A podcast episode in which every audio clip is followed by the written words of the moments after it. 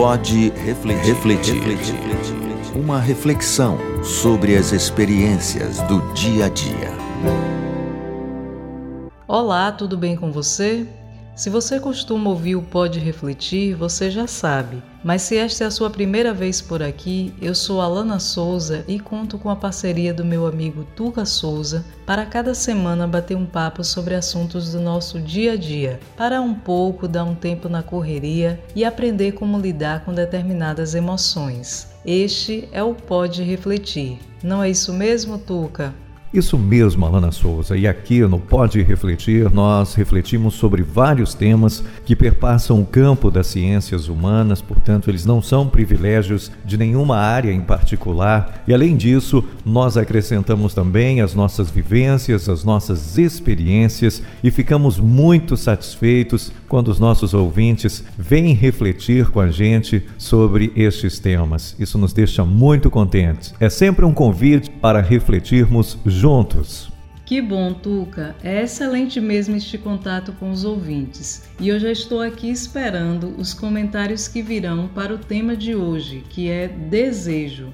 Uma busca rápida na net e a gente vai ter acesso ao conceito do dicionário, que diz que desejo está muito ligado à nossa vontade, tem a ver com as aspirações pessoais, é tudo aquilo que a gente quer. Algumas pessoas, por exemplo, desejam ter uma linda cerimônia de casamento, ter filhos, um bom emprego. Outros já querem viajar, conhecer o mundo inteiro, colecionar experiências longe de casa. Tem gente que aspira a lutar por uma causa, defender ideias, ideais, e há também aqueles que desejam tudo isso e muito mais, porque um desejo nem sempre exclui o outro. Embora todos nós saibamos, por experiência própria, que entre desejar e realizar pode haver uma distância muito grande. Então, quem deseja conquistar um bom emprego deve estar disposto a se preparar para ele, se qualificar, fazer cursos quando necessário, enfrentar uma entrevista, ser avaliado, ser comparado a outros candidatos e também ser capaz de fazer as atividades que este cargo exige. Então, desejo não é só a vontade de ter algo, mas o impulso que nos leva a ir buscar aquilo que a gente quer. Não é isso mesmo, Tuca? É por aí mesmo, Alana. É curioso pensar que durante muito tempo na história humana pensou-se que seríamos governados unicamente pela nossa razão. Era a nossa razão que ditaria as regras da nossa vida, do nosso comportamento, o que devíamos fazer o que faz um grande sentido. Só que a partir do século XIX, início do século XX, começou-se a pensar que não é privilégio da razão é, estar presente na condição humana, que a condição humana também é orientada, é governada por impulsos, por sentimentos, por emoções, por desejos. Descobriu-se o papel do desejo na vida humana. Há quem diga até que a razão venha a reboque do desejo. Só que uma pergunta que se impõe é a seguinte: é, o desejo é uma ordem? E aí, isso me faz lembrar um psicanalista que eu gostava muito de ouvir o podcast dele. Na época, eu achava, a ideia que eu tinha do podcast era aquela disponibilização que as emissoras de rádio faziam dos programas em seus sites. E esse psicanalista é o Gicovat. Ele tinha um programa chamado No Divã do Gicovat. Psicanalista conhecido, muito respeitado ali no sudeste do Brasil, São Paulo, Rio de Janeiro. Já participou até de programas de televisão.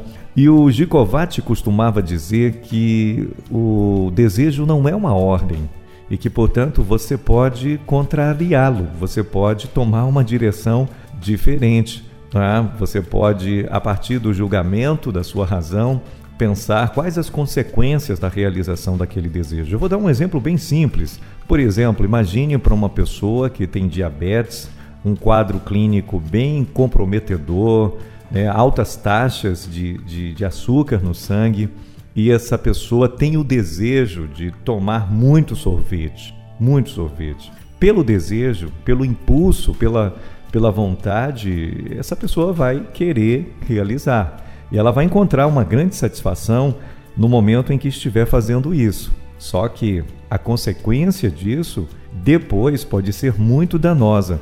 Então, eu fico nesse exemplo aqui, poderia dar outros, mas assim, o desejo, ele não é uma ordem. Ele pode muito bem ser contrariado e deve sê-lo se houver consequências muito negativas para a pessoa.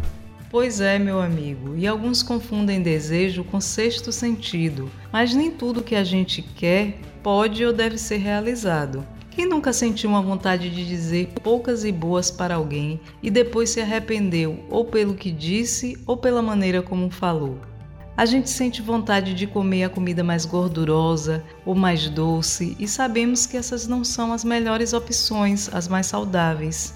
Outra coisa é que já deu para perceber que o desejo pode ser por coisas como dinheiro, roupas de marca, carros, casa, por situações como um reencontro, férias ou até por pessoas. Eu me lembro de um fato que me marcou muito na adolescência é que eu jogava basquete do time da escola. Eu era uma boa jogadora, se a gente for comparar assim com o time.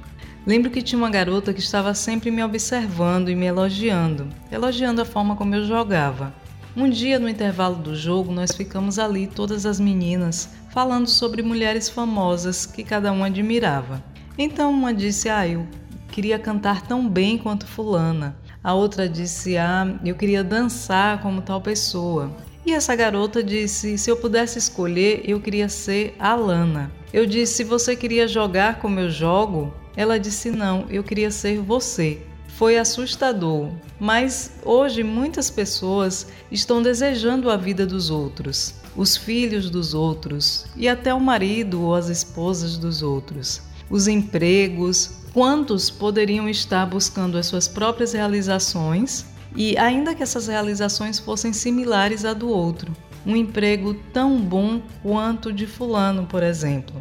Lembrando que para colher os frutos é preciso cultivar as sementes, adubar o solo, regar a planta. Há muito trabalho a ser feito, mas isso tem muito de inveja, né? Inveja que é aquele desejo de ter algo que você sabe que é do outro. Pois é, Alana, veja como o desejo é complexo. Com tudo isso que você falou aí, me fez pensar no seguinte: nós também pensamos, muitas vezes, temos a ilusão de que somos a sede, de que somos a origem dos nossos desejos, que eles se originam em nós, que eles começam em nós. Só que não. Muitas vezes esses desejos, eles são introjetados. Esses desejos, eles vêm de fora, de fora para dentro, literalmente falando. Né? Muitas vezes você não quer comprar um determinado produto, mas a publicidade te seduz. A publicidade te convida a comprar e muitas vezes você acaba cedendo, você acaba cedendo ao apelo publicitário. A sociedade também, de uma certa maneira, nos coloca certos desejos. A sociedade indica o que devemos desejar. Então, o desejo, ele tem essas duas direções. Ele tem, esse, ele tem essa parte, ou seja, o desejo que se origina em mim, que começa em mim, né, os desejos que eu tenho, mas também nós temos desejos que vêm de fora, que são colocados em nós. E muitas vezes nós até pensamos que somos nossos esses desejos, né? O desejo de carro, o desejo do consumo, né? O desejo de ganhar muito dinheiro, o desejo de uma certa felicidade que é vendida muitas vezes né, na publicidade, nos meios de comunicação, nos filmes, e a gente sabe que muitas vezes é uma felicidade idealizada. Então veja como o desejo ele possui várias facetas, como ele é complexo é? e interessante ao mesmo tempo. Eu volto a dizer que o desejo não é uma ordem, Há um filósofo do século XIX, um alemão chamado Immanuel Kant, que ele dizia o seguinte: que nós somos livres. Aí ele fazendo essa contraposição entre a liberdade e a vontade ou desejo. Né? Nós somos livres não, como, não quando nós nos entregamos aos nossos desejos e realizamos todos os desejos. Ao contrário, nós somos livres quando a razão intervém e diz o que é melhor para a gente. É a razão que nos diz o que seria melhor para nós. E aí sim, se ela, o que ela apontar como sendo melhor, nós realizamos. Em outras palavras, a felicidade, repetindo, não está em realizar todos os desejos, em sempre realizar os desejos que tem, mas sim seguir a razão e o que a razão indica como sendo bom para ser realizado. Pode refletir. Uma reflexão sobre as experiências do dia a dia. É uma pena que, para uma reflexão tão boa quanto essa, o tempo seja tão curto. Porque agora eu me lembrei do verso 4 do capítulo 37 do livro de Salmos: Deleite-se no Senhor e Ele atenderá os desejos do seu coração. Sabe o que eu entendo desse verso? Que se a nossa alegria estiver em Deus, Ele vai tornar os nossos desejos tão bons que Ele terá satisfação em realizá-los. Por hoje é isso, eu vou ficando por aqui, mas espero por vocês no próximo episódio. Um grande abraço e até a próxima semana. Muito bem, Alana. A orientação religiosa pode também é, fornecer bons parâmetros para sabermos se podemos realizar ou não determinados desejos. E vamos ficando por aqui. E é isso, não tem nenhum problema você realizar os seus desejos. Apenas pergunte-se sempre, use a razão para saber qual seria qual seriam melhor as consequências eh, da realização desses desejos, ok? E eu espero que você deseje visitar o arroba Pode Refletir e seguir a gente. Você clica lá no link que está na bio, tem esse episódio, tem os episódios anteriores e fica aqui o convite para você sempre refletir com a gente, tá bom? Valeu! Pode refletir. refletir. Uma reflexão sobre as experiências do dia a dia.